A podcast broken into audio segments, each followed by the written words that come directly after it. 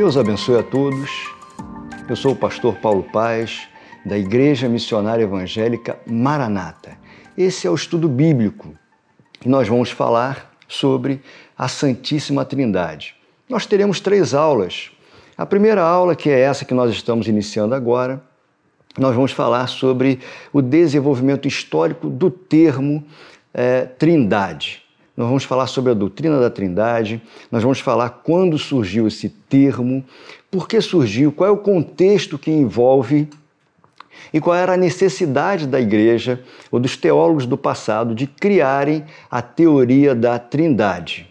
Essa vai ser a primeira aula. Claro que nós vamos falar de alguns conceitos bíblicos já na, na introdução, mas nós vamos nos ater muito mais à questão da história do termo Trindade. E por isso nós vamos passar naturalmente um pouquinho pela história dos pais da igreja, do surgimento do termo, da necessidade, da aplicação do termo de lá para cá. Na segunda aula, nós vamos falar sobre as bases bíblicas. O que a Bíblia fala acerca da Trindade?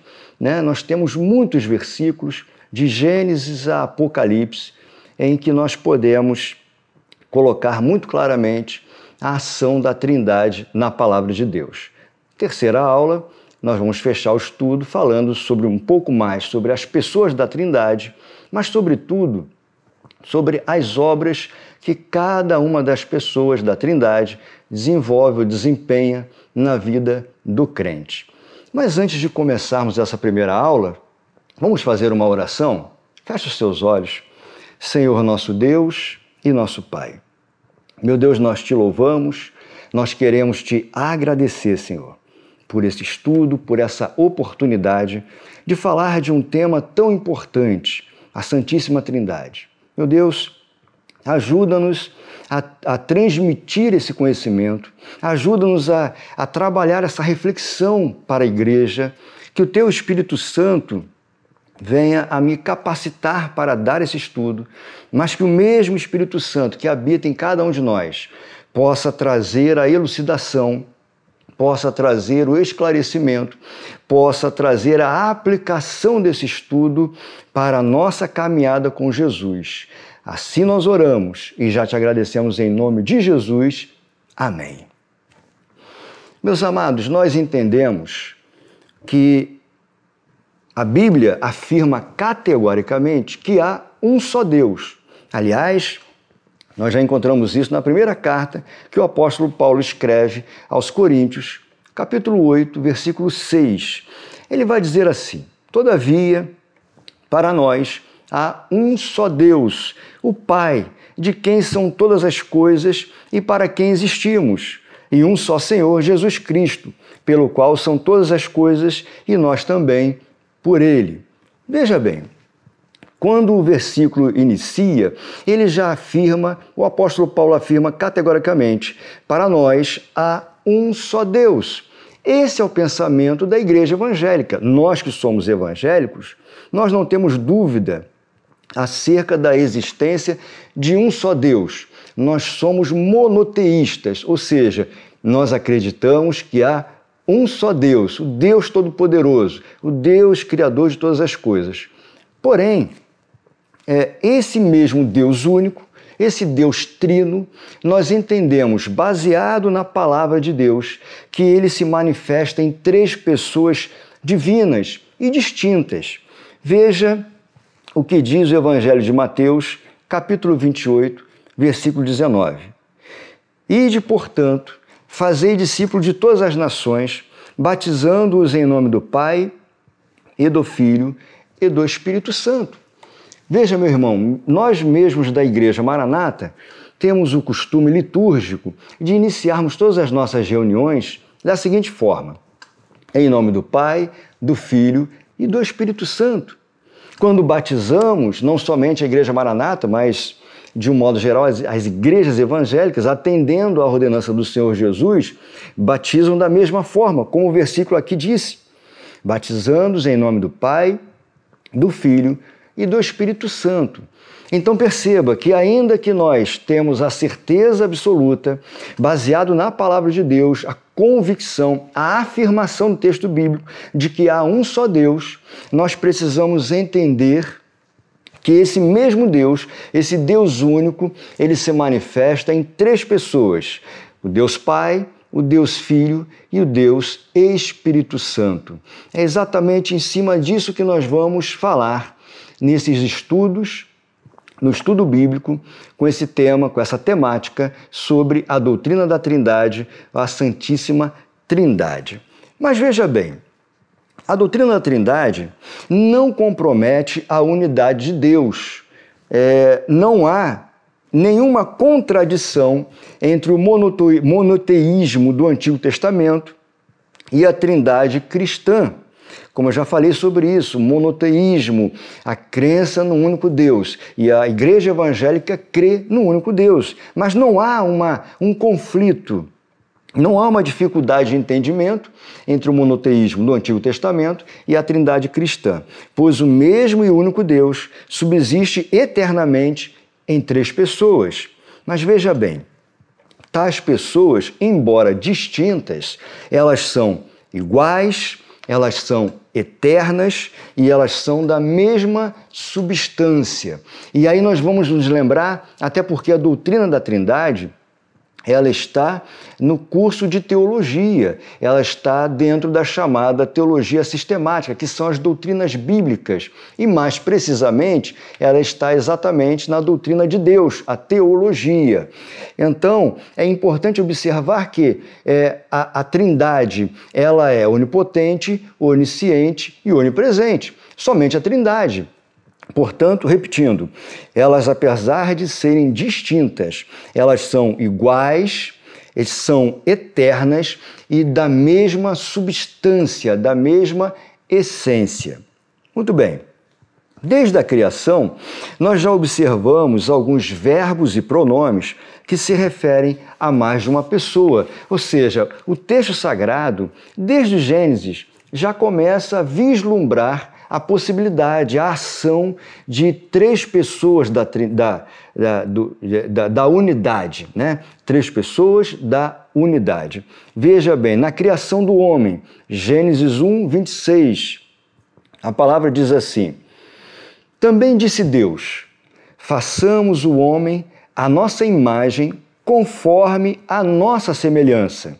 O versículo vai continuar. Tenha ele domínio sobre os peixes do mar, sobre as aves do céu, sobre os animais domésticos, sobre toda a terra e sobre todos os répteis que rastejam pela terra. Mas o que a palavra começa a falar acerca da criação do homem? Veja, façamos o homem, façamos. Então, nesse versículo, nós já vislumbramos a ação da Trindade. Portanto, na criação do homem, já há a operação, já há a ação de Deus, de Deus Pai, do Deus Filho e do Deus Espírito Santo. Deus, Jesus e o Espírito Santo. Eles já estão ali nesse, nesse momento da criação do homem. E como nós falamos anteriormente, as três pessoas são eternas, portanto, sempre existiram, são autoexistentes: Deus, Jesus e o Espírito Santo. Veja também naquela passagem muito conhecida da Bíblia, que está lá em Gênesis 11, aonde nós observamos ali o, o, o trecho que fala da confusão das línguas. Observe bem como o texto vai falar acerca disso. Venham, vamos descer e confundir a língua que eles falam, para que um não entenda o que o outro está dizendo. Veja bem, venham, vamos descer. Deus nos diz assim: eu vou descer ele diz: venham, vamos descer. Aqui você vê claramente a ação da Trindade, a ação das três pessoas que são Deus Pai, Deus Filho e Deus Espírito Santo. Bom, esses versículos iniciais são apenas para que dê uma base inicial desse trabalho que nós vamos desenvolver em três aulas. Mas vamos falar um pouquinho da parte é, histórica, da história do termo. Primeiro, a palavra trindade não se encontra na Bíblia.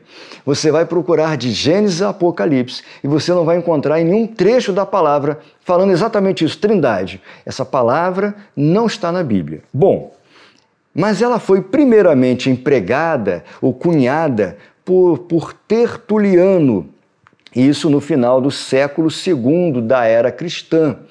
É, Tertuliano foi um dos mais importantes teólogos do período patrístico.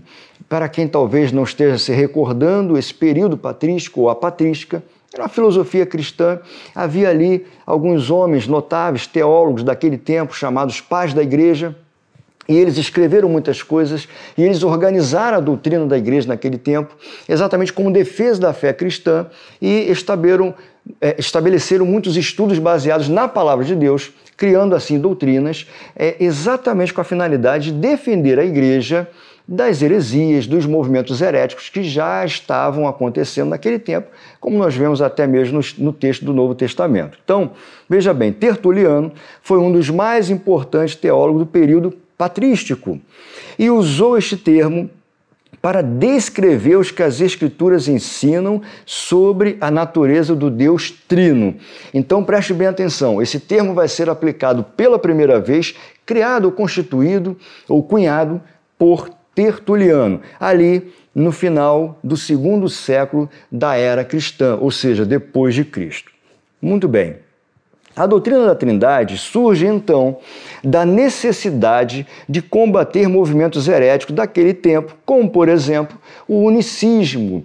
É, grosso modo falando, não para estender é, é, estendermos muito sobre o unicismo, mas mais ou menos assim: o unicismo crê ou acredita que Jesus é Deus e que no Antigo Testamento Jesus estava na forma de Deus e que no Novo Testamento ele, ele houve a encarnação. Então Deus é encarnado, Jesus. Então no Antigo Testamento Jesus é Deus, no Novo Testamento encarnado, ele é o Redentor, o Salvador, Jesus, e depois da sua ascensão, ele volta na forma de Espírito Santo e está conosco até hoje em dia. Nós não cremos dessa forma.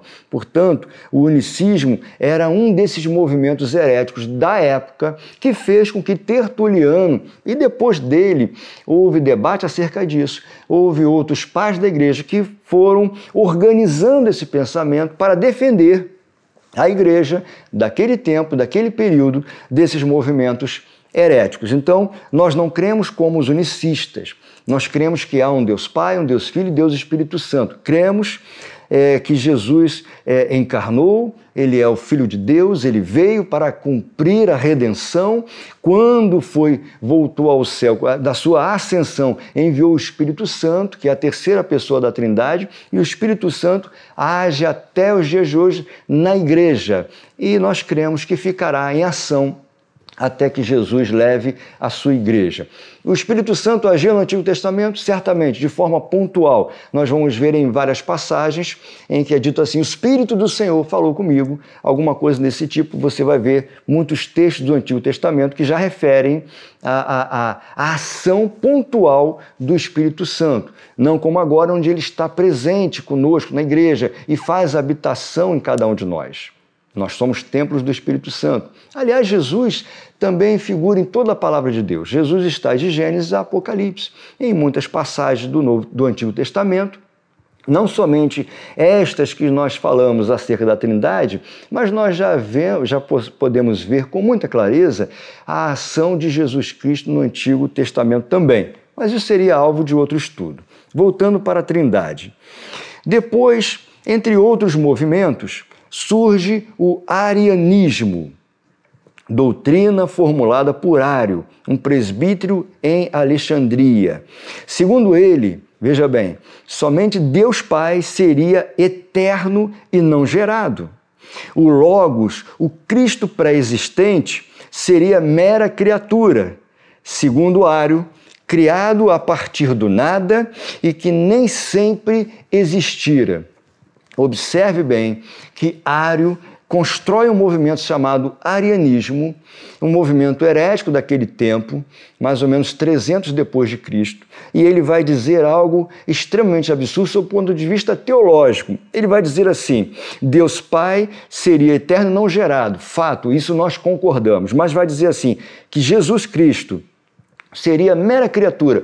Ou seja, o que, que ele vai dizer? Jesus foi criado. Jesus não foi criado, Jesus é autoexistente criado a partir do nada e que nem sempre existira. Jesus sempre existiu. Ele é eterno. Deus Pai eterno, Deus Filho Jesus eterno, Deus Espírito Santo eterno. A discussão chamou a atenção do povo e também ganhou conotação política naquele tempo, considerada hoje como a maior controvérsia da história da igreja cristã.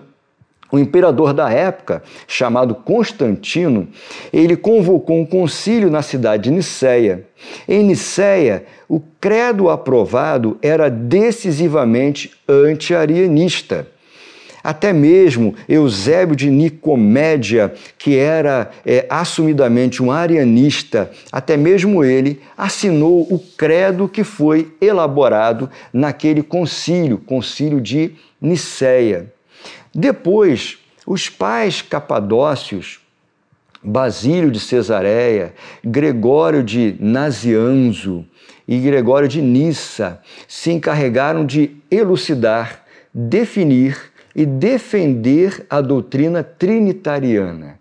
Então, voltando naquele tempo lá atrás, nós vamos observar um pouquinho antes do concílio de Nicéia, nós vamos observar a criação, a formulação do termo trindade. Quem formulou isso pela primeira vez foi Tertuliano. Veja bem, por que ele fez isso? Ele fez para defender a fé cristã. Ele fez para trazer luz para o entendimento bíblico.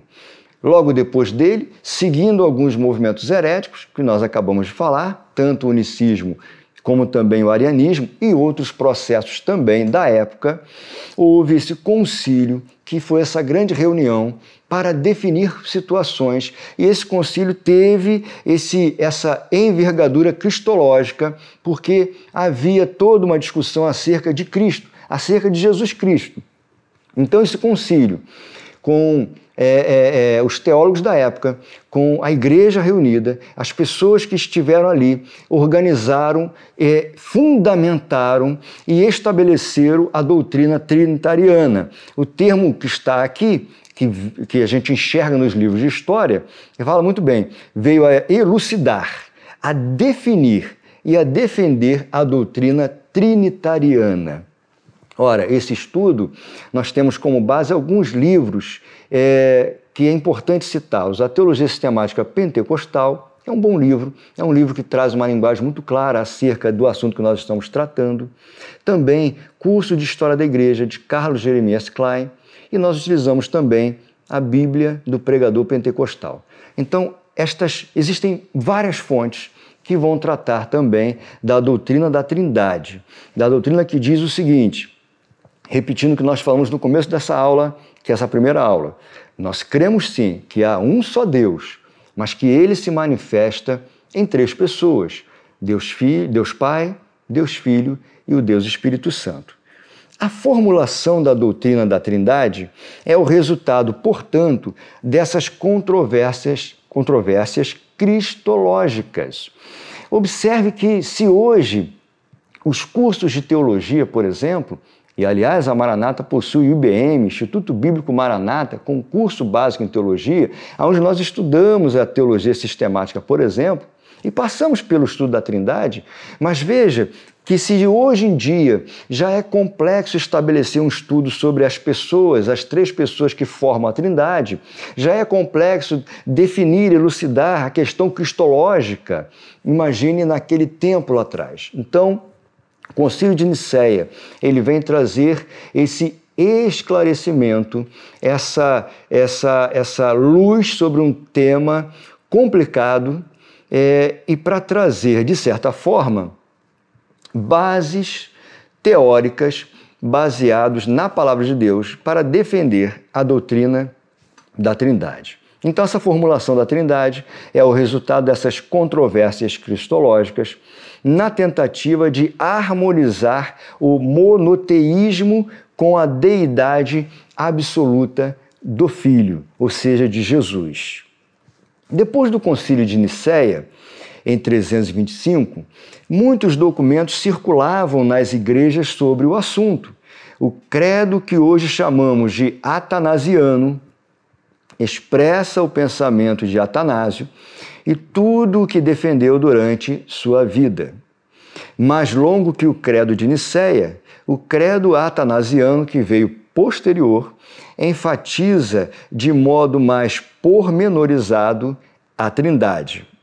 O credo atanasiano define muito bem a Santíssima Trindade, dizendo: adoramos um só Deus em Trindade e uma Trindade em unidade.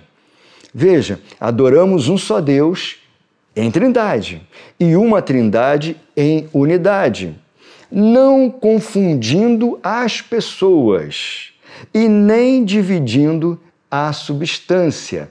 Portanto, não há dificuldade de entendimento de que o Deus Trino se manifesta em três pessoas. Não há confusão entre as pessoas, não há divisão da substância. É uma única substância, uma única essência, mas que se manifesta através de três pessoas. A Trindade, portanto, são três pessoas eternamente interconstituídas, interrelacionadas, interexistentes e inseparáveis dentro de um único ser e de uma única substância ou essência. Por que, que hoje em dia é tão importante voltar a falar sobre a Trindade? Claro, os seminários falam sobre isso, mas por que aproveitar o estudo bíblico aqui da Igreja Maranata para falar sobre a Santíssima Trindade, para falar sobre o Pai, o Filho e o Espírito Santo? Veja, vivemos um tempo de muitas filosofias, muita teologia, muita teologia moderna. Portanto, vivemos talvez um, um ambiente necessário para que voltemos a trabalhar de forma incisiva a teologia sistemática, as doutrinas bíblicas, observando que tudo que nós estamos tratando aqui, que fala da Trindade, estamos baseando unicamente em textos das Sagradas Escrituras. E isso traz para nós a certeza desse entendimento, é, traz para nós que, que, que não há nenhuma teologia é, que vá de encontro ou que vá afetar a Trindade que seja baseada na palavra de Deus. Por quê? Porque a doutrina da Trindade, o ensino da Trindade, está totalmente baseado nas Sagradas Escrituras. No tempo que a gente vive, em, em que se pensa em trabalhar novos entendimentos da palavra de Deus, no tempo em que há uma certa preocupação de parte da igreja em tentar é, é, reanalisar o texto sagrado. É exatamente nesse tempo em que a teologia sistemática, em todas as suas partes, nas suas dez partes, trazendo dentro dessas partes todo esse estudo importante, baseado na palavra de Deus. Como é tão importante isso para a igreja do nosso tempo, para a igreja dos nossos dias. Portanto, a igreja dos nossos dias precisa sempre ter em mente que nós cremos sim num Deus único, mas que, mas que se manifesta em três pessoas, a saber, Deus, Jesus e o Espírito Santo. Bom, essa é a primeira aula a aula de número 1. Um. Nós teremos ainda outras duas aulas, aula 2 e aula 3. Fique conosco. É, você que está assistindo agora pelo YouTube, é, indique pessoas para assistir também o estudo.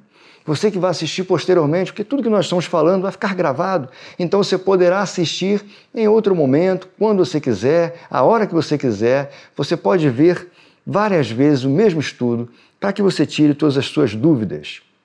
Eu gostaria de agradecer por esse finalzinho desse, dessa primeira aula. Para você que está nos acompanhando, um grande abraço a todos e até o próximo estudo, seguindo o tema A Santíssima Trindade. Que Deus abençoe a sua vida, em nome de Jesus.